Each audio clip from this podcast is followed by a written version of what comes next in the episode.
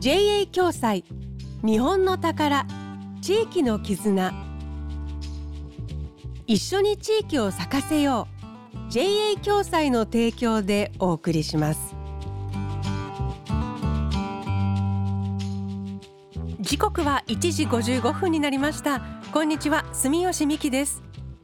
JA 共済。日本の宝。地域の絆。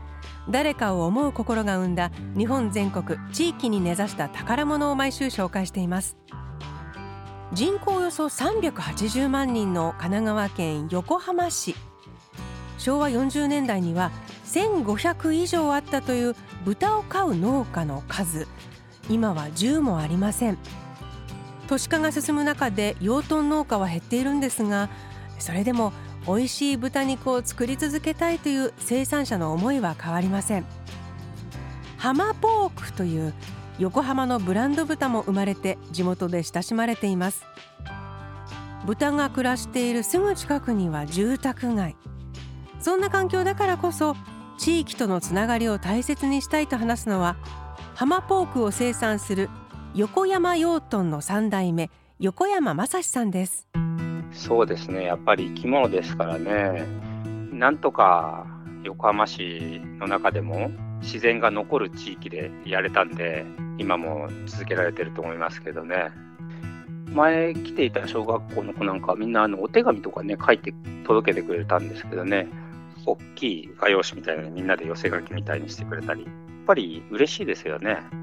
食育で命をいただくという勉強はなかなか他のところではできないと思いますし子供のうちに食べて美味しいって思うものは結構ずっと美味しいって思ってもらえるかなと思ってるんで横浜市内に住んでいる子供たちが食べてもらえるとやっぱりその味を覚えてもらって、まあ、大人になっても食べてほしいなっていうのはありますね。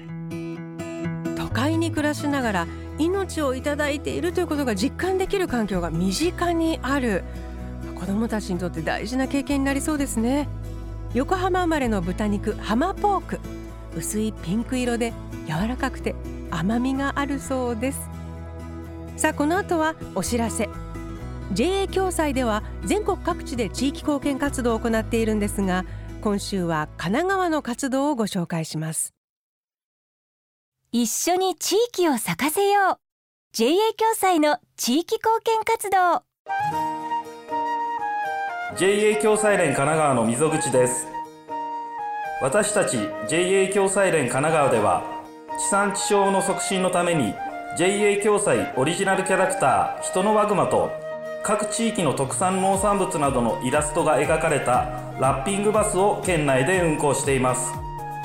これからも神奈川県の農業をもっと元気にする取り組みを続けていきます。地域に根ざした活動をこれからもずっと。JA 共済 JA 共済。日本の宝。地域の絆。一緒に地域を咲かせよう。JA 共済の提供でお送りしました。